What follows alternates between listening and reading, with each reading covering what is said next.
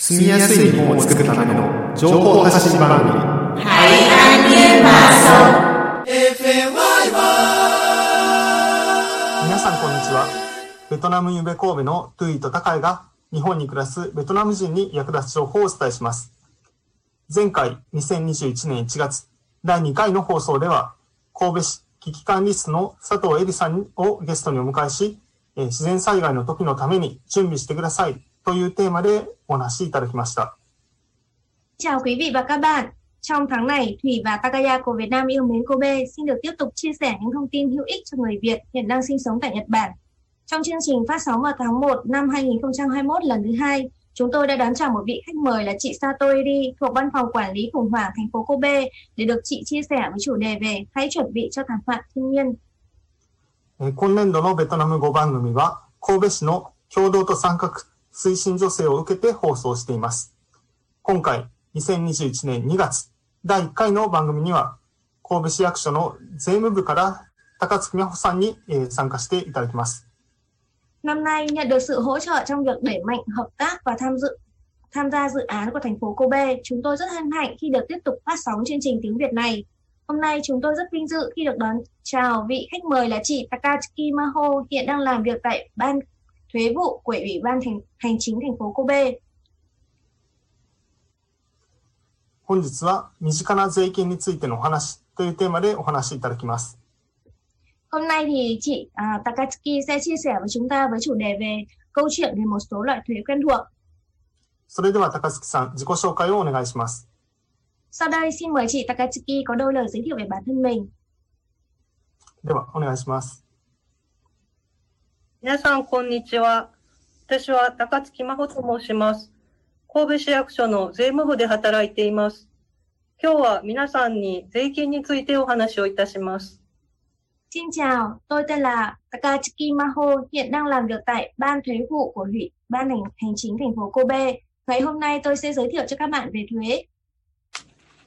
私はこれまでベトナムに行ったことはありませんが、いつか行ってみたいと思っています。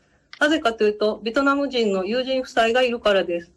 その友人は神戸の大学で勉強した方たちで、大変誠実で優しく聡明な方々です。私はこの友人が大好きです。Từ trước tới nay, tôi chưa từng đến Việt Nam, nhưng tôi luôn muốn một lúc nào đó sẽ đi. Vì tôi có bạn thân là một cặp vợ chồng người Việt Nam. Họ đã từng theo học tại một trường đại học ở Kobe và là những người rất chân thành, tốt bụng và thông minh. Tôi rất yêu quý những người bạn thân này. この友人のためにも少しでもベトナムから皆さん、来られた皆さんのお役に立つことができれば嬉しく思います。Tôi rất vui nếu những thông tin ngày hôm nay sẽ giúp ích một, được một phần nào đó đối với những người bạn này của tôi, cũng như với các bạn, những người đến từ Việt Nam. 今日は税金の役割、税金の種類、皆さんの暮らしに身近な税金のこと、税金について知っておいていただきたいこと、税金を払わないとどうなるか、税金が払えないときどうすればよいかについてお話しします。 Ngày hôm nay tôi sẽ nói về vai trò của thuế, các loại thuế, một số loại thuế quen thuộc với các bạn, những điều bạn nên biết, sẽ thế nào nếu như bạn không nộp thuế, bạn nên làm gì khi không thể nộp thuế. 日本の税金の制度は難しいですが、今日はできる限り簡単にお話ししたいと思います。 Chế độ thuế của Nhật khá là khó, nên hôm nay tôi sẽ cố gắng nói một cách đơn giản dễ hiểu. でははじめに税金の役割についてお話しします。 Đầu tiên tôi sẽ nói về vai trò của thuế. 日本では国、都道府県、市区町村のそれぞれが税金を徴収しています。 Ở Nhật, ngoài nhà nước thì các đơn vị hành chính như tỉnh, thành, làng, xã đều thu thuế. 神戸にお住まいの皆さんの場合は、 国、兵庫県、神戸市の3つに税金を払う必要があります。 Những ai sống ở Kobe đều phải nộp 3 loại thuế cho nhà nước, thuế cho tỉnh Hyogo và thuế cho thành phố Kobe. ベトナムでは税金は国に払うものだと思います。なぜ日本では県や市にも税金を払わないといけないのでしょうか Tôi nghĩ là ở Việt Nam thuế là nộp cho nhà nước. Vậy tại sao ở Nhật Bản bạn phải nộp thuế cho cả tỉnh và thành phố?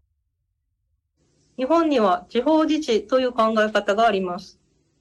Ở Nhật có khái niệm về chính quyền địa phương. 地方自治とは、その地域に住む人々が自分たち自身で自分たちの地域を地域の実情に応じて主体的に運営することです。すべてを国に任せるのではなくて、自分たちの住む地域は自分たちで運営するということです。Chính quyền địa phương chỉ những người sống trong khu vực sẽ tự quản lý khu vực của mình một cách độc lập theo tình hình thực tế của khu vực. 税金は自分たちの地域を運営するためにかかる費用を賄うために使われるお金です。そのため、国だけではなく、県や市がその地域に住む人たちから税金を集めています。 Thuế là số tiền dùng để chi trả các khoản chi phí cho việc quản lý khu vực của mình. Do đó, không riêng nhà nước mà cả tỉnh và thành phố cũng thu thuế từ người dân sinh sống trong khu vực. 自分たちの地域を運営するための費用とはどのようなものでしょうかみんなが必要なものにかかるお金のことです。 Khoản chi phí cho việc quản lý khu vực của mình là gì? Đó là khoản tiền cần chi trả cho những dịch vụ mọi người cần. 例えば日本では地域の公園の利用にはお金がかかりません。 ほとんどの道路も使うのにお金はかかりませんね。Ví dụ, ở Nhật thường không thu tiền vào khi mà vào công viên trong khu vực và hầu như cũng không thu tiền sử dụng đường. 個人がゴミを捨てるときにも、公立の小学校や中学校に通うのにも、火事の時に消防車を呼んだり、困った時に警察に相談したりするのにもお金はかかりません。Ví dụ như là khi vứt rác, khi theo học trường tiểu học và trung học cơ sở công lập, khi gọi xe cứu hỏa vì xảy ra hỏa hoạn, hay là khi gọi điện cho cảnh sát nếu mà gặp sự cố thì cũng hoàn toàn không mất tiền. それから病院もお金はかかりますが、実は自分で負担しているお金は本来かかる料金よりも安く済んでいます。 Tiếp theo, khi đi khám bệnh, mặc dù mất tiền nhưng số tiền bạn phải trả thực chất ít hơn với lại số chi phí thực tế. これらのものやサービスはなぜ無料で、または安く利用できるのでしょうか Vậy tại sao bạn có thể sử dụng miễn phí hoặc là trả tiền phí ít đối với những dịch vụ và cơ sở vật chất như này? それは、これらのものやサービスを運営するお金が税金で賄われているからです。日本では税金は社会を運営するための会費のようなものだと考えられています。 Đó là do chi phí để vận hành những dịch vụ đó được trích ra từ thuế. Ở Nhật, thuế được coi giống như một loại hội phí để vận hành xã hội. この会費はみんなが使うものやサービスを運営するためのものですから、できるだけ多くの人たちで負担し合う必要があります。そのため、税金はそれぞれの収入や資産の大小に応じて、公平に多くの人が払う必要があるのです。 Vì hội phí này là thứ để vận hành dịch vụ và cơ sở vật chất mà mọi người sử dụng, nên rất cần nhiều người cùng tay uh, chung tay chi trả. Vì vậy, cần nhiều người nộp thuế một cách công bằng theo mức độ thu nhập và tài sản. では、国、兵庫県、神戸市に払う税金はどのようなことに使われているでしょうか？税金は私たちの暮らしを支えるあらゆる場面で役に立っています。今日は代表的な使われ方をご紹介します。はい、税の茶屋の、税の茶店兵庫、税の茶店兵庫米で使用に手なお。thuế rất hữu ích trong mọi khía cạnh hỗ trợ cuộc sống của chúng ta. Hôm nay tôi sẽ giới thiệu một số cách sử dụng tiêu biểu 国に払う税金は、病院などで受けられる医療サービスや、お年寄りや障害のある方が利用できる介護サービス、大学などの高等教育や様々な研究、また他の国々への経済支援などにも使われています。 Thuế nộp cho nhà nước được sử dụng vào dịch vụ y tế, có thể được hưởng ở bệnh viện, dịch vụ chăm sóc người cao tuổi hoặc người khuyết tật, hoạt động nghiên cứu, hoạt động giáo dục cấp cao như giáo dục bậc đại học hay hoạt động hỗ trợ kinh tế các nước khác. 兵庫県に払う税金は、私たちの安全を守る警察や高校など県立学校の教育、山や森などの自然を守ることなどに使われています。 Thuế nộp cho tỉnh Hyogo được dùng vào hoạt động an ninh, đảm bảo sự an toàn cho chúng ta, hoạt động giáo dục ở các trường công lập trong tỉnh như là trường trung học phổ thông, hoạt động bảo vệ môi trường tự nhiên như rừng núi. 神戸市に払う税金は、消防活動や救急活動、 ゴミの収集や処分、小学校や中学校など、一律学校での教育などに使われています。 Thuế nộp cho thành phố Kobe được sử dụng vào hoạt động cứu hỏa, cứu thương, thu gom và xử lý rác thải, hoạt động giáo dục ở các trường công lập trong thành phố như trường tiểu học và trường trung học cơ sở. このお話をすると、では日本では住む場所によって税金の額が違いますかとよく聞かれます。 Đấy, nếu nói đến đây thì chắc hẳn các bạn sẽ thắc mắc rằng vậy thì ở Nhật mức thuế phải nộp sẽ khác nhau theo từng khu vực sinh sống. そうです。日本では住む場所によって税金の額が違います。国によっては住む場所によって税金の金額が大きく違う国もありますね。日本でもそれぞれの県や市区町村が独自の税金を設けている場合があります。 Đúng vậy. Ở Nhật, mức thuế sẽ khác nhau theo từng khu vực sinh sống. Tùy vào mỗi nước mà mức thuế có sự chênh lệch lớn giữa từng khu vực sinh sống. Ngay cả ở Nhật thì tỉnh thành hay làng xã đều xây dựng mức thuế dưa 例えば、個人市民税という税金は、神戸市は大阪より1年間で400円高いです。でも400円高いのには理由があります。 Ví dụ, mức thuế cư trú cá nhân của thành phố Kobe cao hơn thành phố Osaka là 400 yên một năm. Tuy nhiên, việc thu thuế cao hơn 400 yên này là có lý do.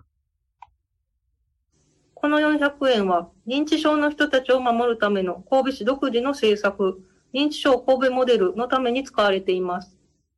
400 yên này được sử dụng cho chính sách độc lập của thành phố Kobe có tên gọi là Kobe Model nhằm hỗ trợ những người bị đáng trí.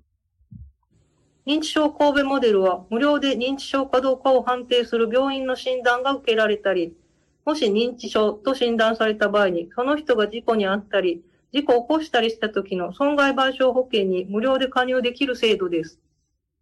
Kobe Model là chế độ có thể miễn phí tiền khám bệnh khi đến bệnh viện kiểm tra xem có mắc bệnh đãng trí hay không. Và nếu bị bệnh viện chuẩn đoán là bị mắc bệnh đãng trí thì có thể tham gia miễn phí bảo hiểm bồi thường thiệt hại khi mình gặp tai nạn hoặc là gây ra tai nạn. この制度は、神戸市内に住民票のある方は国籍に関わらず利用できますので、 もし皆さん自身や皆さんのご家族で認知症かもしれないという心当たりのある方は、ぜひ利用してください。 Chế độ này áp dụng cho tất cả người dân có đăng ký địa chỉ cư trú trong thành phố Kobe, không phân biệt quốc tịch.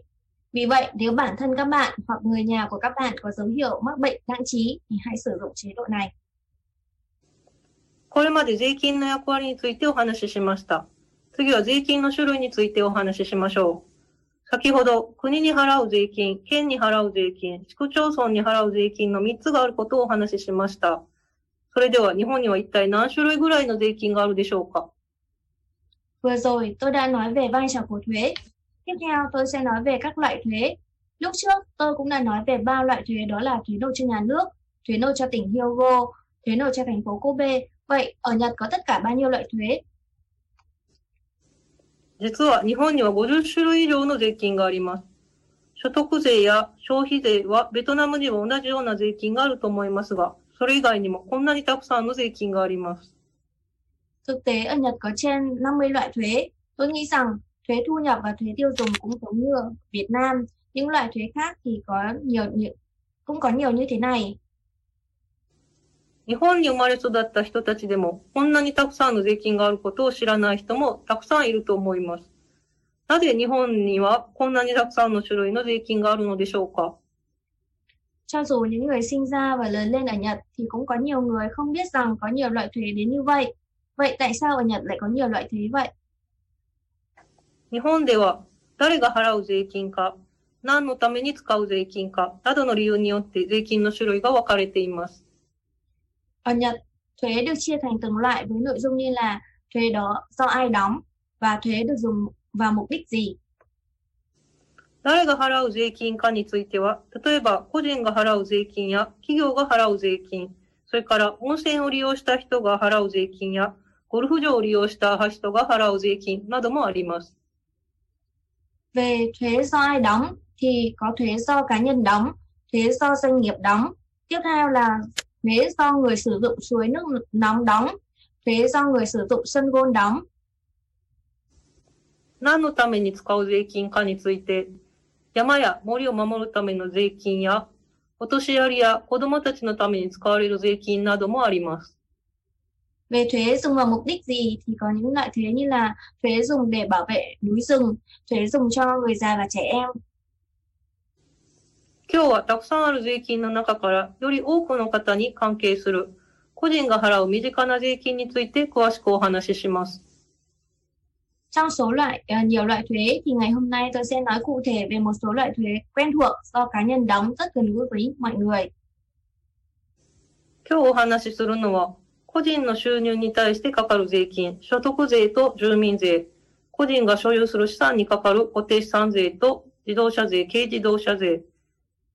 自動車税、軽自動車税は車を買った時にもかかりますので、合わせてお話しいたします。 Nội dung ngày hôm nay tôi sẽ nói về thuế thu nhập và thuế cư trú tính theo thu nhập của từng cá nhân, thuế tài sản cố định tính theo mức định giá của tài sản và thuế xe hạng thường và xe hạng nhẹ. Về thuế xe hạng thường và xe hạng nhẹ thì cũng phải nộp khi mua xe nên tôi sẽ nói kết hợp. 所得税は国に払う税金です。 所得税は個人の収入に対してかかります。ベトナムにも同じような税金があると思います。所得税は収入が多ければ多いほど税率が高くなります。税率は一番低い人で約5%、一番高い人で約45%と大きな差があり、収入の多い人ほどより多くの税金を払う仕組みになっています。Thuế thu nhập là thuế nộp cho nhà nước, được tính dựa theo thu nhập của từng cá nhân. Tôi nghĩ là giống với thuế thu nhập ở Việt Nam. Thuế thu nhập càng nhiều thì thuế suất càng cao, có sự chênh lệch khá lớn giữa mức thuế suất, thấp nhất là khoảng 5% và cao nhất khoảng 45%. Đó là cơ chế mà người có thu nhập nhiều thì càng phải đóng thuế cao. 日本に住民票のある人や日本国内で収入を得ている人は日本で所得税を払わないといけません。 Những người có đăng ký địa chỉ cư trú ở Nhật và những người có thu nhập trong nước Nhật thì phải đóng thuế thu nhập tại Nhật. ただし、収入の金額や内容によって税金がかからない人がいます。例えば、収収入が給料しかなくて扶養する家族がいない人の場合、給料が103万円以下であれば所得税がかかりません。 Tuy vậy, dựa vào nội dung và số tiền thu nhập thì cũng có người không phải đóng thuế.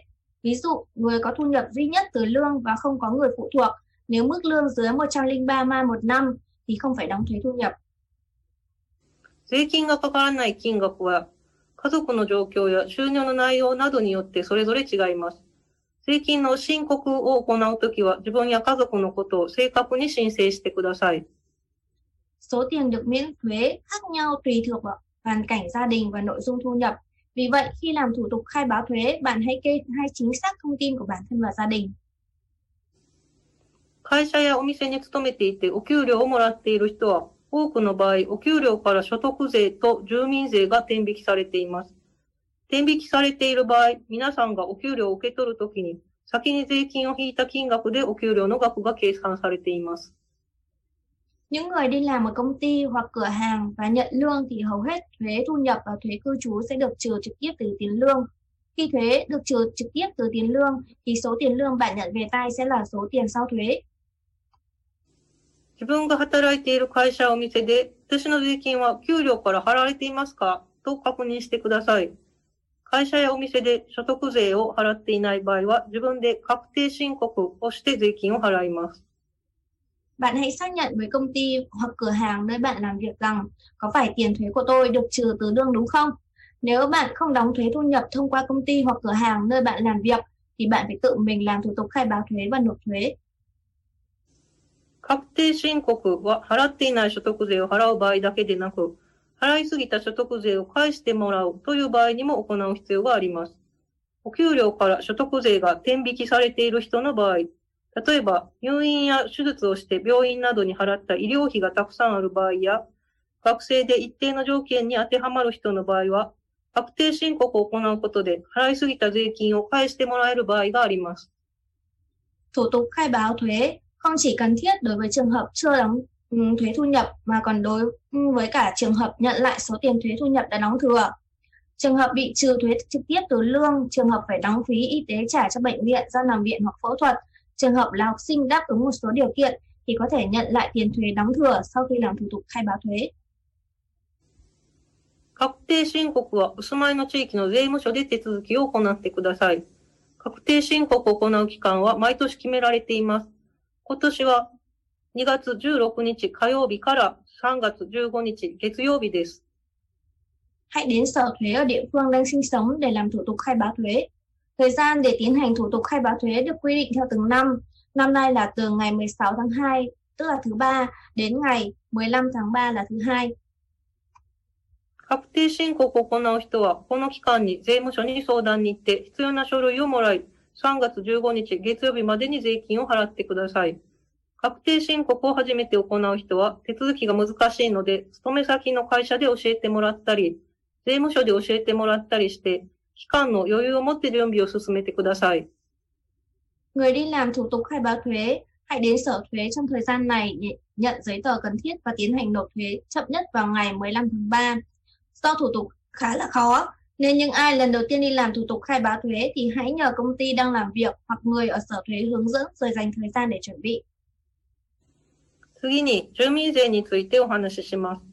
住民税は自分が住む地域の市と県のそれぞれに払う税金です。皆さんの場合は神戸市と兵庫県です。住民税も所得税と同じように個人の収入に対してかかります。住民税は所得税とは違って収入が多くても税率は同じ10%です。Tiếp theo tôi sẽ nói về thuế cư trú. Thuế cư trú là thuế đóng cho tỉnh và thành phố hiện đang sinh sống. Trường hợp của các bạn là thành phố Kobe và tỉnh Hyogo. Giống với thuế thu nhập, thuế cư trú cũng được tính dựa theo thu nhập của từng cá nhân. Nhưng khác với thuế thu nhập là do dù thu nhập có nhiều thì mức thuế suất cũng giống nhau là 10%. 日本に住民票のある人は日本で住民税を払わないといけません。 所得税と同じように前の年の収入の金額によって税金がかからない人がいます。例えば、収量、収入が給料しかなくて扶養親族がいない人の場合、給料が100万円以下であれば税金がかかりません。Những người có đăng ký địa chỉ cư trú ở Nhật thì phải nộp thuế cư trú ở Nhật. Cũng giống với thuế thu nhập, dựa vào mức thu nhập của năm trước mà cũng có người không được ờ, cũng được miễn thuế. Ví dụ, người có thu nhập duy nhất từ lương và không có người phụ thuộc, nếu mức lương dưới 100 mai một năm thì không phải đóng thuế. 住民税も所得税と同じように、多くの場合、会社やお店から従業員にいくらお給料を支払ったか、神戸市に報告することになっています。会社やお店が神戸市への報告を行っていない場合には、働いている人が自分で神戸市に住民税の申告をする必要があります。ただし、税務署で所得税の確定申告を行った人は、税務署から神戸市に情報が届きますので、住民税の申告をしていただく必要はありません。 Giống với thuế thu nhập, có nhiều trường hợp các công ty hoặc cửa hàng thực hiện khai báo số tiền lương đã trả nhân viên cho thành phố Kobe. Nếu công ty hoặc cửa hàng không khai báo thì bản thân người lao động phải tự làm thủ tục khai báo thuế cư trú lên thành phố Kobe. Tuy nhiên, những người đã làm thủ tục khai báo thuế thu nhập ở sở thuế thì không uh, thì thông tin đã được chuyển từ sở thuế đến thành phố Kobe nên không cần phải làm thủ tục khai báo thuế cư trú. 払い方について、住民税は所得税と同じように、多くの場合、会社やお店でお給料から税金が転引きされていて、会社やお店が従業員の代わりに税金を払っています。 Về cách nộp thuế cũng giống như thuế thu nhập, trường hợp thuế cư trú được trừ trực tiếp từ lương thì công ty hoặc cửa hàng sẽ thay mặt người lao động đi khai báo và nộp thuế. もし会社やお店が転引きされていない場合は、神戸市から毎年6月にお住まいの住所宛てに郵便で、住民税の納付書、つまり税金の請求書が届きますので、期限までに銀行や郵便局などで税金を払ってください。 Nếu công ty hoặc cửa hàng không trừ tiền thuế trực tiếp từ lương thì vào tháng 6 hàng năm, giấy yêu cầu đóng tiền thuế cư trú sẽ được thành phố gửi đến nhà. Bạn hãy nộp thuế tại ngân hàng hoặc bưu điện theo đúng hạn yêu cầu. 今お話しした所得税と住民税はどちらも収入に対してかかる税金ですが、似ているところと違うところがあります。例えば、所得税は今年の収入に対してかかります。一方、住民税は前の年の収入に対してかかります。所得税と住民税は税金がかからない収入の金額も違います。似ているけれども違う税金だということを知っておいてください。 Thuế thu nhập và thuế cư trú mà tôi vừa giới thiệu đều là loại thuế được tính dựa theo mức thu nhập, nhưng cũng có điểm giống và điểm khác. Ví dụ, thuế thu nhập là thuế tính dựa theo mức thu nhập của năm nay, nhưng thuế cư trú được tính dựa vào mức thu nhập của năm trước. Và mức thu nhập được miễn thuế giữa thuế thu nhập và thuế cư trú cũng khác nhau. Tuy giống nhau nhưng các bạn hãy nhớ rằng đây là hai loại thuế khác nhau. 次に、 固定資産税についてお話しします。固定資産税は家などの建物と土地に対してかかる税金です。固定資産税は建物と土地の所有者が払う税金で、その建物や土地がある市区町村に払います。もし皆さんが神戸市内に建物や土地を所有している場合、神戸市に固定資産税を払う必要があります。Tiếp theo tôi sẽ nói về thuế tài sản cố định. Thuế tài sản cố định được tính dựa theo giá trị của nhà cửa đất đai, là thuế mà chủ sở hữu phải nộp cho thành phố, làng xã địa phương nơi có nhà cửa đất đai đó. Nếu sở hữu nhà cửa đất đai thuộc địa phận thành phố Kobe thì bạn phải đóng thuế tài sản cố định cho thành phố Kobe. 固定資産税はその資産の評価額、つまりその資産の金銭的価値によって税金の金額が決まります。税率は大まかに言うと資産の評価額の1.4%です。 都心部など住んでいる地域によっては固定資産税と合わせてさらに追加で0.3%の都市計画税がかかる場所もあります。 Mức thuế được quy định dựa vào định giá hay còn gọi là giá trị được quy ra tiền của tài sản đó. Thuế suất nếu nói đại khái là bằng 1,4% mức định giá tài sản. Tùy vào địa phương sinh sống như trung tâm thành phố mà có trường hợp bên cạnh thuế tài sản cố định còn thu thêm 0,3% gọi là thuế quy hoạch thành phố. 固定資産税を払う方法について説明します。固定資産税については所有者から申告していただく必要はありません。建物や土地の登記簿などに登録されている情報をもとに、毎年4月に神戸市から建物や土地の所有者のお住まいの住所宛てに郵便で固定資産税の納付書が届きます。納付書が届いたら期限までに銀行や郵便局などで税金を払ってください。Bây giờ tôi sẽ giải thích về cách nộp thuế tài sản cố định. Về thuế tài sản cố định, người sở hữu không cần phải khai báo. Dựa vào thông tin được ghi chép trong sổ đăng ký nhà cửa đất đai, vào tháng 4 hàng năm, thành phố Kobe sẽ gửi giấy yêu cầu đóng thuế tài sản cố định đến địa chỉ sinh sống của người sở hữu nhà cửa đất đai đó. Khi nhận được giấy yêu cầu thì bạn hãy đến ngân hàng hoặc bưu điện để nộp thuế đúng hạn. 住むために所有している土地や家については税金が安くなる場合があります。もし住むために所有し ているのに税金が安くなっていないと思われた場合には神戸市の税金の窓口に相談してください。 Về nhà cửa hay đất đai sở hữu với mục đích để sinh sống thì cũng có trường hợp thuế sẽ trở nên ít hơn. Nếu bạn cho rằng mình đang sở hữu đất đai, nhà cửa với mục đích để sinh sống mà thuế vẫn cao thì hãy trao đổi tại quầy tư vấn về thuế của thành phố tự Kobe. 次に自動車税についてお話しします。 自動車税は正確に言うと自動車税と軽自動車税に分かれますが、今日は両方合わせて簡単に自動車税と呼びます。自動車税は大きく2つの種類があります。自動車を買った時に払う税金と自動車を所有している間ずっと払う税金です。Tiếp theo tôi sẽ nói về thuế xe. Thuế xe nói một cách chính xác thì được chia thành thuế xe hạng thường và thuế xe hạng thấp. Nhưng hôm nay tôi sẽ kết hợp với hai loại và gọi đơn giản là thuế xe. Thuế xe được chia thành hai loại lớn là thuế phải nộp khi mua xe và thuế phải nộp trong quá trình sở hữu xe. 自動車税の対象はエンジンの大きさによって種類が分かれています。4輪では普通自動車と軽自動車に分かれます。2輪では排気量が大きいオートバイと排気量の小さい原付やスクーターに分かれます。エンジンがついていない自転車には自動車税はかかりません。Loại xe được áp thuế được phân loại dựa theo độ lớn của động cơ. Xe ô tô chia thành xe ô tô hạng thường và xe hạng nhẹ. Xe máy được chia thành xe máy phân khối lớn trên 125cc và xe máy phân khối nhỏ như xe máy phân khối từ 50cc đến 125cc, xe máy phân khối nhỏ hơn 50cc và xe đạp không gắn động cơ thì sẽ không mất thuế. 自動車を買った時には消費税とは別に自動車税がかかりますので注意してください。 Khi mua xe, ngoài thuế xe còn phải nộp thuế tiêu dùng nên các bạn hãy chú ý. 自動車を買った時に払う税金は、専門の販売店から購入した場合には、販売店で支払うことが可能な場合があります。Về thuế phải nộp khi mua xe, nếu mua xe ở cửa hàng thì bạn có thể nộp thuế tại cửa hàng. 販売店で支払うことができない場合や、知り合いから50万以上で買った場合などは、自分で税金を払う必要があります。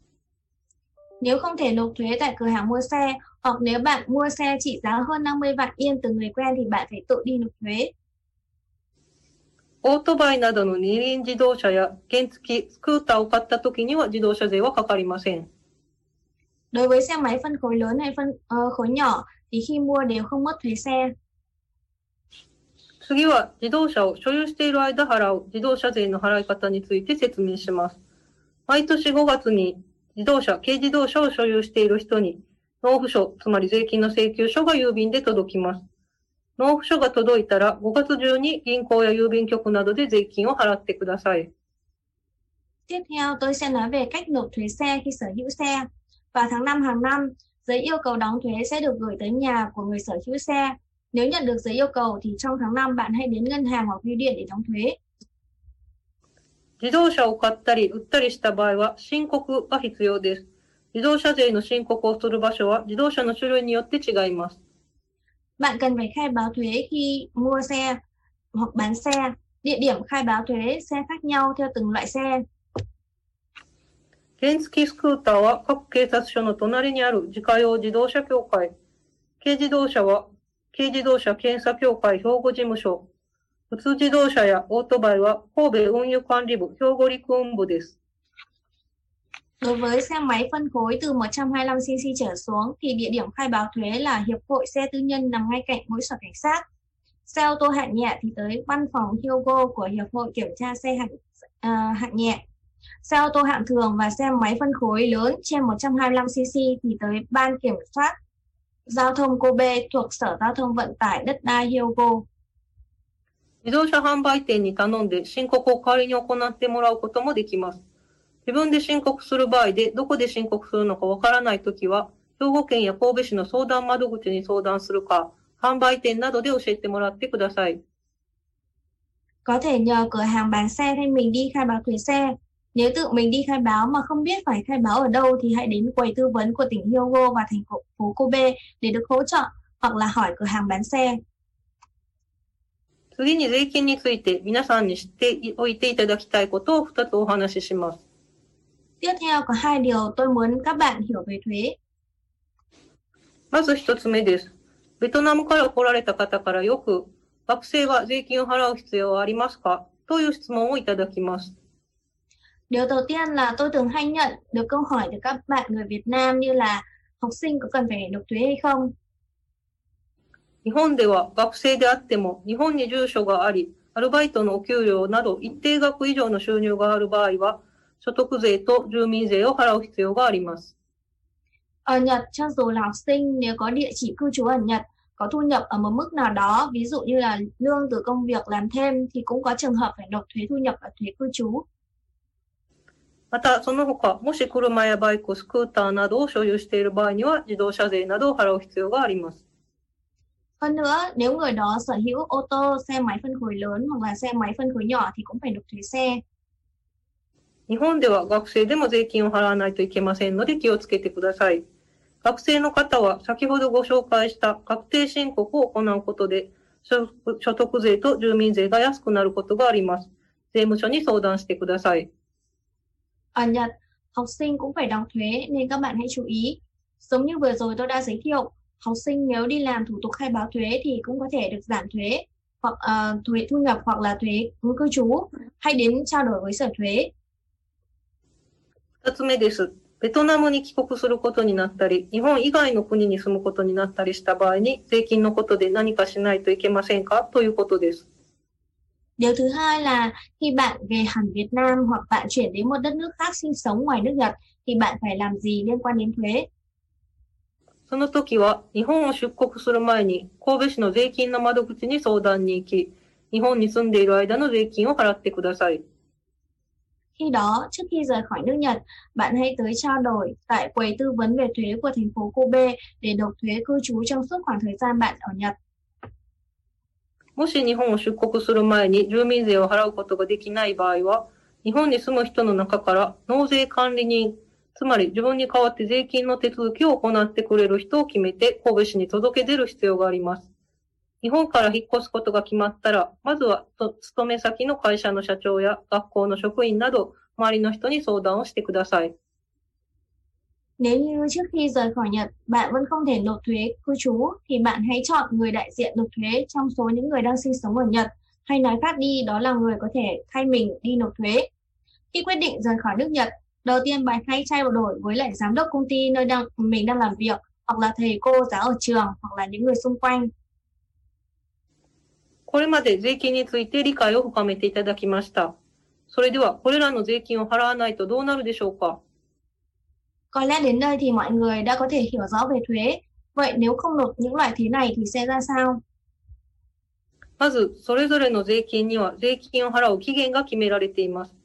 それぞれの期限に遅れて税金を払うと、延滞金や加算税がかかります。延滞金は遅れた日数に対してかかる利息のようなもの。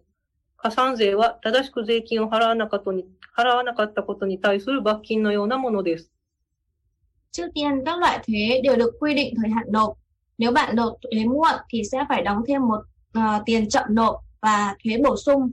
Tiền chậm nộp thì giống như là tiền lãi phát sinh tương ứng với số ngày mà bạn nộp chậm thuế. Và thuế bổ sung là tiền phạt vì bạn đã ừm, không nộp thuế đúng kỳ hạn. 期限までに払えば必要がなかったはずの追加のお金を払わなければならなくなりますので、税金は期限を守って払うように気をつけてください。 Bạn sẽ phải trả số tiền bổ sung mà đáng lẽ ra không phải nộp nếu như mà bạn đóng thuế đúng kỳ hạn. Cho nên bạn hãy lưu ý để đóng thuế đúng hạn nhé.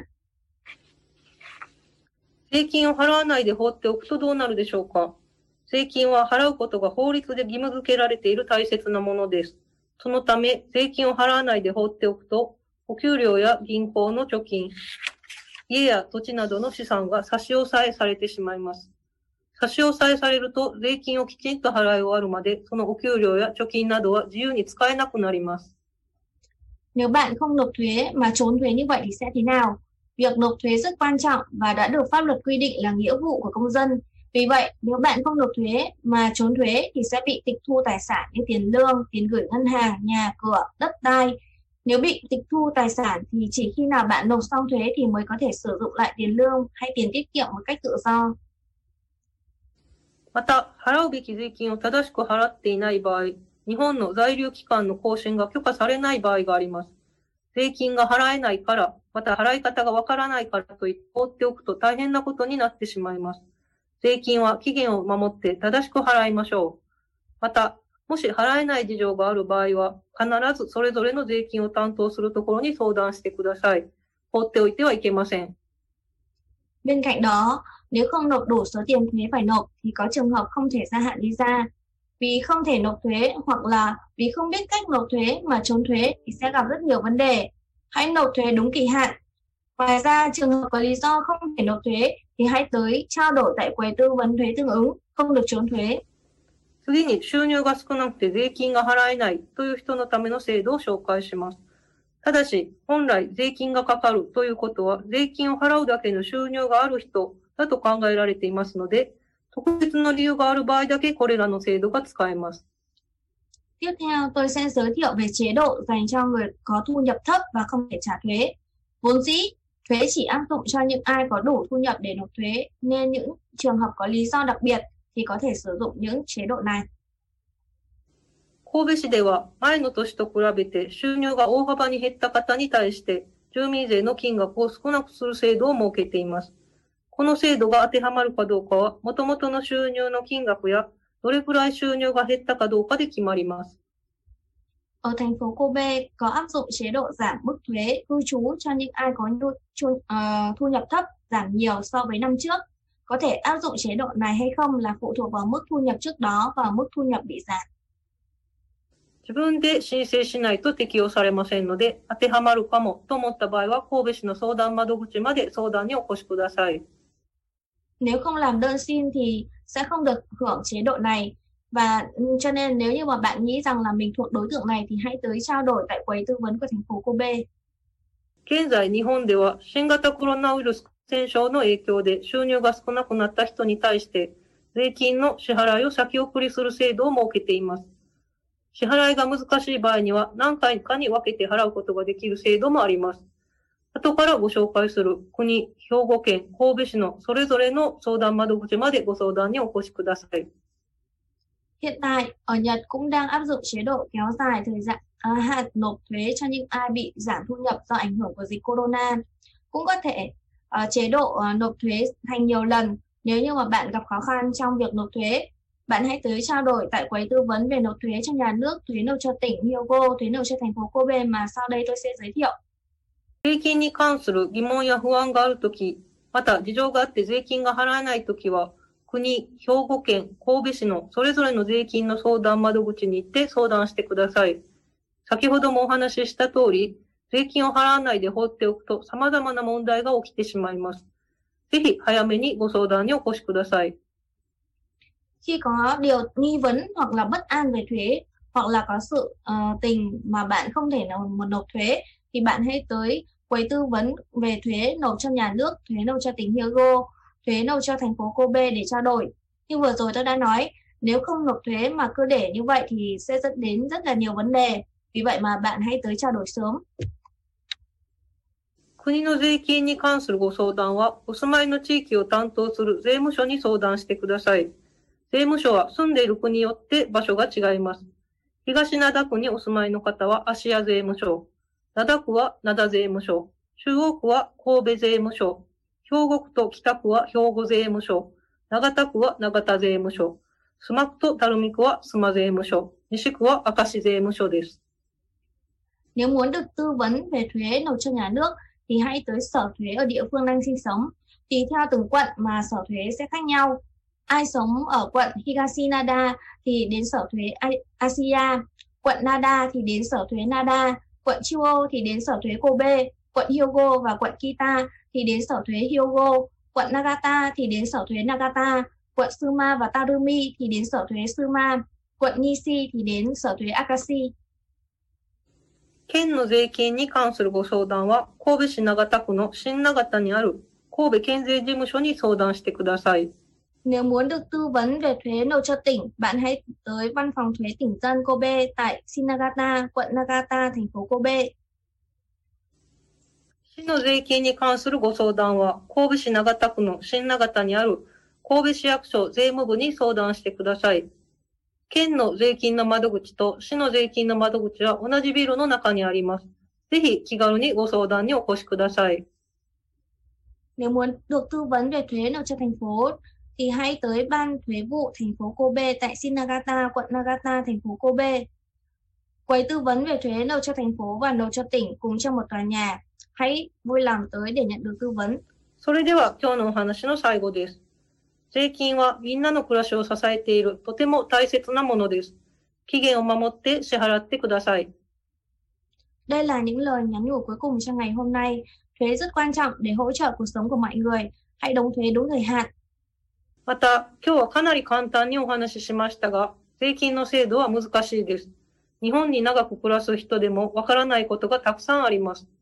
心配なことやわからないことがあったら、放っておいたりしないで、それぞれの相談窓口にご相談にお越しください。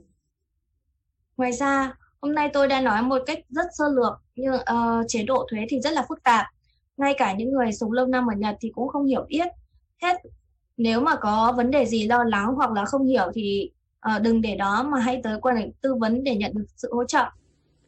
今日のお話が皆さんの神戸での生活に少しでもお役に立てば嬉しいです。ありがとうございました。 Tôi rất vui nếu nội dung buổi trò chuyện ngày hôm nay rất ờ, có ừm, giúp ích một phần nào đó tới cuộc sống của các bạn. Xin hãy ờ, xin được chân thành cảm ơn. はい。それでは、えっ、と、高槻さん、今日は税金について、あの、 要点をですね、詳しく教えていただきまして、どうもありがとうございました。ありがとうございました。で、えっ、と、この番組、えー次回の2021年2月第2回目の番組でも引き続き、まあ、今日お話しいただいた内容をもう一回こう振り返るような形で、まあ、税金についてまた考えていく予定にしています。えーそれではまた次回番組でお会いしたいと思います。Và chúng tôi rất là cảm ơn chị Takatsuki đã có những lời chia sẻ rất là chi tiết về thuế ngày hôm nay. và trong số phát sóng vào thứ hai trong tháng thứ hai của năm 2021 lần tới thì chúng tôi cũng sẽ tiếp tục nói về chủ đề thuế và chương trình à, ngày hôm nay thì đến đây là kết thúc. Xin chào tạm biệt và hẹn gặp lại. Xin chào tạm biệt và hẹn gặp lại. Xin chào tạm biệt và hẹn gặp lại. ありがとうございました。ありがとうございました。You're listening to FMYY. ヒムネジャ神戸 FMYY。FMYY 将是你的知心朋友。頑張ろう神戸 FMYY